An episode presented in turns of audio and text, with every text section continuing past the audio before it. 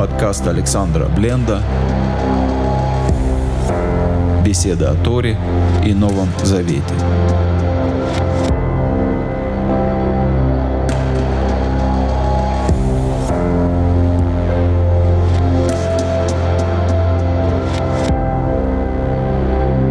Шалом, дорогие друзья, с вами Александр Бленд, и с Божьей помощью мы с вами продолжаем перечитывать недельную главу Воице.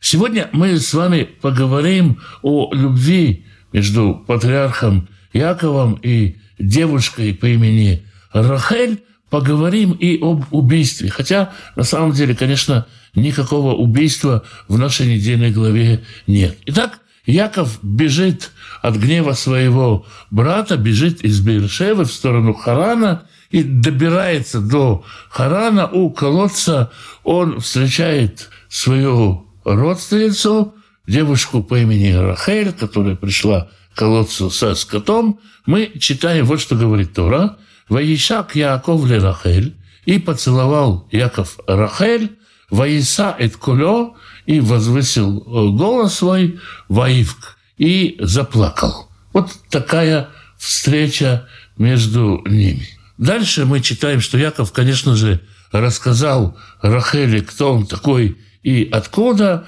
Радостная Рахель бежит домой и рассказывает все папе, а радостный папа, а папу у Рахели зовут Лаван, она Рахель Лавановна, радостный папа приглашает Якова к себе в дом. Тут мы узнаем, что у Лавана есть еще одна дочка. Ули Лаван Штей Ванот. А у Лавана две дочери. Шема Гдула Леа, имя старшей дочери Леа, Вешема Ктана Рахель, а имя младшей дочери Рахель. Тора описывает двух дочерей Лавана. Войней Леа Ракот, а у Леи мягкие глаза. Дословно слово «ракот» означает «мягкий». Но может означать много чего, когда мы описываем глаза. Термины древней офтальмологии нам знакомы плохо, поэтому мы опираемся на комментаторов, которые говорят, а Лея привыкла плакать, и все достается со слезами. Она все видит с усилием, ей ничего не очевидно, и ей во всем нужно разбираться. Другие комментаторы говорят, Лея проплакала всю жизнь. Почему проплакала всю жизнь? Потому что с самого начала, как только девочки родились, старшую Лею обручили старшему брату Исаву, а младшую Рахель обручили младшему брату Якову. Это было принято, эта традиция известна и распространенная в те времена. И Лея плакала. Почему? Она досталась такому злодею, плакала и, может быть, молилась еще за Исава. Есть очень много разных версий. Но так или иначе, Тора здесь говорит, что у Леи какая-то проблема с глазами. Это на самом деле очень серьезная проблема. Серьезная проблема, потому что в древнем мире, да и сейчас это очевидно, глаза считались отражением, проводником внутреннего света человека. И про девушку сказано, что если у невесты глаза светлые, глаза красивые, не нужно больше ничего проверять. Тело не требует проверки, все, значит, у нее хорошо. Если проблема с глазами, значит, нужно дальше копаться и проверять тело. Очень нехороший знак в описании человека, когда говорят, что у него что-то с глазами. Напротив, о Рахеле Тора говорит, «Вы Рахель айта ефат Тор», а Рахель была прекрасна станом, прекрасна фигурой, вы Ефат Марей и прекрасно на лицо. Ну, просто девушка модельной внешности Рахель, красавица писаная. Буквально в смысле слова это то, что говорит здесь Тора. Дальше мы читаем «Вияв Яков это Рахель», а Яков полюбил Рахель в Юмор и сказал, сказал Лавану, папе обоих девушек, а «Авдеха шева шаним берахель битха актана». Я буду служить тебе семь лет за Рахель, твою младшую дочь. И еще дальше мы читаем, «Вы Яавод Яаков Берахель, и служил Яков за Рахель Шева Шалим, семь лет. В ее Бейнав, и были эти семь лет в глазах его, Киями Махадим, как считанные дни, Беавато Ота, поскольку он любил ее. Вот такое описание взаимоотношений между Яковом и Рахель мы читаем в нашей недельной главе. Казалось бы, история простая и банальная, хотя она содержит в себе, на мой взгляд, самое красивое описание любви мужчины к женщине, когда Яков 7 лет работал для того, чтобы заслужить Рахель, эти семь лет показались ему как один день. Кто сегодня готов ждать невесту 7 лет, тем более 7 лет работать за нее? Непростое решение сегодня, непростое решение и в те времена. И вот мы сегодня в 21 веке читаем этот текст. А текст этот читали на протяжении многих-многих лет. И часто читателям, а комментаторы это тоже читатели Торы, было сложно принять то, что Яков может полюбить Рахель. Когда впервые сталкиваешься с этим текстом в хедере, когда мальчику или девочке, который изучает этот текст, чаще мальчику, потому что девочки позже изучают, 4-5 лет, учитель в хедере читает и говорит так. «И поцеловал Яков Рахель, и возвысил голос свой, и заплакал». В порыве чувств так случилось, что Яков не сдержался и поцеловал Рахеля, тут же раскаялся в своем опрометчивом поступке, как можно просто так девочку взять и поцеловать, как можно давать волю своим человеческим чувствам. Поэтому Яков сразу же заплакал. Это слезы покаяния. Это первый комментарий, который обычно еврейский мальчик слышит на Тору. Яков не может просто поцеловать свою дальнюю родственницу, пусть и красивую девушку. Яков должен поцеловать ее и раскаяться. Почему заплакал Яков? На этот вопрос разные комментаторы дают разные ответы. Одни говорят, Духом Святым Яков увидел, что они, то есть Рахель и Яков, не будут похоронены вместе. Он увидел все, что они пройдут, и увидел, что они не будут похоронены вместе, и заплакал поэтому. Другие говорят, Яков заплакал, сравнивая себя с Элезером, рабом Авраама. Раб Авраама, Элезер, пришел с богатыми подарками, и кольцо в нос подарил, и серьги, и много всего подарил, и браслеты. А Яков пришел с пустыми руками. Как же мы деградировали, заплакал Яков. И то, что происходит, то, что мы видим в комментариях, когда сталкиваемся с подобным толкованием, когда наши комментаторы пытаются нам объяснить то, что мы могли бы вдруг подумать, что у праотца Якова есть какие-то человеческие чувства. Он праведник. На каждом шагу он встречает ангелов. Как он может просто поцеловать девушку, как он может просто по-человечески заплакать. И когда мы встречаем дальше, что Яков полюбил Рахель, о которой сказано, что она красива, нам тоже даются всевозможные объяснения этого явления. Одни говорят, Яков встретил Рахель у колодца, это знамение от Всевышнего. Увидел у колодца, как тогда его мама встретила Элиезера, посланца своего жениха, у колодца. Это было ему знамением. Он увидел, что это знак от Бога, что Рахель самим Всевышним ему предназначена, и поэтому он и полюбил Рахель. Другие говорят, мама наставляла его и сказала, когда увидишь у колодца девочку, красивую, как я, и станом, и видом, вот тогда ты знай, это твоя девочка. Яков ее так и распознал, и поэтому полюбил. Третьи комментаторы говорят, конечно, Яков, как праведник, должен был бы сначала обратиться к старшей дочери и полюбить старшую дочь и жениться на старшей дочери. Ведь не может же праведник прийти к Лавану и сказать, слушай, я знаю, что у тебя две дочки, но старшая твоя недостаточно красива для меня, видите ли. Я хочу на младшей жениться, мне младшенькая твоя приглянулась. Нет, говорят комментаторы. Но Яков боялся, что если сейчас он возьмет еще и девушку, которая изначально предназначалась Исаву, а мы говорили о такой традиции, то тогда Исав уже не будет дожидаться траура по отцу, не дай Бог придет и убьет, потому что сколько же можно Якову изгаляться над бедным Исавом, если еще и невесту его Яков возьмет, то тогда Якову не сдобровать.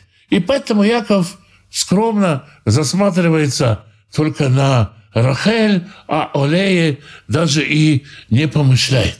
Опять-таки, трудно признать, что Яков просто полюбил красавицу Лею. Другие говорят, вот ведь когда Яков обращается к Лавану и говорит ему, я хочу работать 7 лет за Рахель, твою младшую дочь, он говорит, я за мелкую твою тут 7 лет поработаю, ведь она мелкая, она маленькая, она незначимая, она подешевле будет. Яков засматривается на девушку, которая ему по карману, и мы, хоть ты что с нами делай, не будем видеть, что Тора говорит, что Рахель красива, и Яков полюбил красавицу Рахель. Мы будем лишать Якова всех человеческих чувств, хоть и что, мы будем делать из него праведного человека, у которого все расчеты, они только святые, и ничего человеческого мы за Яковым не оставим. В 22 главе книги Шмот, в самом последнем стихе, он в некоторых переводах 31, в некоторых 30, Всевышний говорит, «Людьми святыми будьте мне». У меня уже есть ангелы святые. Вы будьте святыми людьми. Будьте святыми вместе со своими святыми человеческими качествами, человеческими качествами, которые вы осветите. Вы можете полюбить красивую девушку, девушка может влюбиться в красивого мальчика. Это нормально, это человеческое свойство, это человеческое свойство будет освещаться. Но нам так хочется, чтобы праведник был лишен всего человеческого. На самом деле этот соблазн ведет к тому, что сами мы часто лишаемся всего человеческого. Я верующий, и все человеческое мне чуждо. Я выучился в Ешеве, у меня смеха равина, и я не чувствую ничего человеческого. Я выше всех этих чувств, выше чувств своих детей, чувств своих жены. И все вот эти вот сентиментальные девочковые ее телячьи нежности, это все не для меня. Я тут Тору учу, не трогайте меня. И Якова не трогайте, он на самом деле не такой. У него только святые расчеты. Вот именно в этом я говорю о том, что комментаторы, толкователи, читатели Священного Писания часто убивают героев Священного Писания, не давая им права быть людьми, не давая права Якову просто влюбиться в девушку, не давая права на сомнение, на ошибку, на порыв, на поцелуй или на плач, не давая права ему и давая право себе не чувствовать, не любить, не, не плакать, не сострадать, не быть чувствительным к человеческим чувствам других. Мы сделаем ангела из Якова, и мы поиграем в ангела Алекса, которому все будет чуждо, все человеческое, все чувственное, и он будет жить только напускной святости. Но, снова повторю, Всевышний говорит, а вы будете мне людьми святыми. Ты будь сначала человеком, а потом будь святым. Есть, конечно, нюансы. Нюанс заключается в том, что история, которая произошла с э, влюбчивым, влюбившимся Яковом, может произойти и с нами, она с нами и происходит. Яков после брачной ночи вдруг обнаружил, что когда настало время завтрака, когда девушка должна была пойти печь тоненькие лепешки, резать брынзу и зелень, или какой-то еще завтрак подавать, или какое-то еще утро у них было, и вдруг утро, и вот Леа. Не Рахель, нет, а Леа. Каждый человек, который женится, каждая женщина, которая выходит замуж, сталкивается с этим, что вдруг это не Рахель, это Лея, вдруг это не Яков, а это чуточку-чуточку прилепившийся к Якову руки Исава. Мы видели одно, а когда мы вступили в более близкие отношения, когда открылось сокрытие, вдруг выясняется, что там-то еще и Лея есть, там еще и Исав может где-то закрасться. Именно человеческие наши качества, которые мы освещаем, позволит нам принять ту часть нашего близкого, которая нуждается в исправлении, может быть, в притирании, которое не модельно, которое не модельной внешности, не производит сразу впечатление, доводящее до обморока влюбленности. Это работа Якова и Леи, Якова и Рахели. Работа для каждого из нас, и для Рахели, и для Леи. Это тоже работа. Но самое главное, самое главное для человека, ставшего на путь к святости, оставаться человеком, чтобы это был человек идущий к святости, не убивающий в себе ничего человеческого и который может позволить себе влюбиться в Рахель, чтобы полюбить Илею, которая там внутри, чтобы может позволить себе увидеть красоту той, в которую он влюблен. Всегда вспоминаю, еще один раз, может быть, тысяча первый раз расскажу, что как-то по молодости лет мне Равин сказал, ты что ищешь самую красивую женщину на свете, чтобы на ней жениться? Я сказал, ну а почему бы и нет? Он сказал, потому что я на самой красивой женщине в мире уже 20 лет женат, она, извини, занята.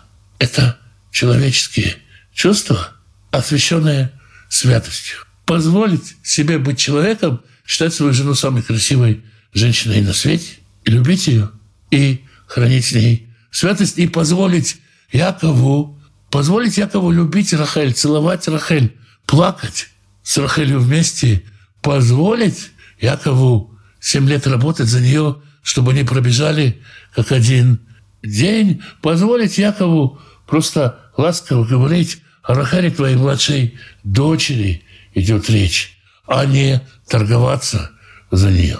Позволить себе быть человеком, любящим, сочувствующим, сопереживающим. Не убивайте Якова, не убивайте наших патриархов, не убивайте Давида, Шломо, не убивайте Авраама и Ицхака. Давайте видеть в них живых людей. Это то, что хотелось сказать еще немного о недельной главе. Святой Благословенный благословит всех тех, кто изучает Его Слово, ищет Его воли, ищет Его лица. Святой Благословенный благословит семьи ваши, мужей ваших и жен ваших, сыновей ваших и дочерей ваших, внуков и внучек, правнуков и правнучек. Святой Благословенный благословит родителей ваших, пап и мам, бабушек и дедушек, прабабушек и прадедушек. Берегите их. Святой Благословенный даст пропитание нуждающимся в пропитании. Пошлет достойную работу, чтобы было время на общение с семьей, на изучение Писания, чтобы в доме был достаток, избыток, желание помогать другим и возможность помогать другим. Святой Благословенный благословит и исцелит больных, даст мудрости врачам исцелять, поддержит и укрепит тех, кто сопровождает больных. Святой Благословенный примирит семьи, в которых нет мира, примирит отцов и детей, мужей и жен, братьев и сестер. Святой Благословенный благословит вас и дома ваши, и всех, кто с вами, всем изобилием своих бесконечных благословений. С вами был Александр Бленд. Спасибо, что вы меня слушаете.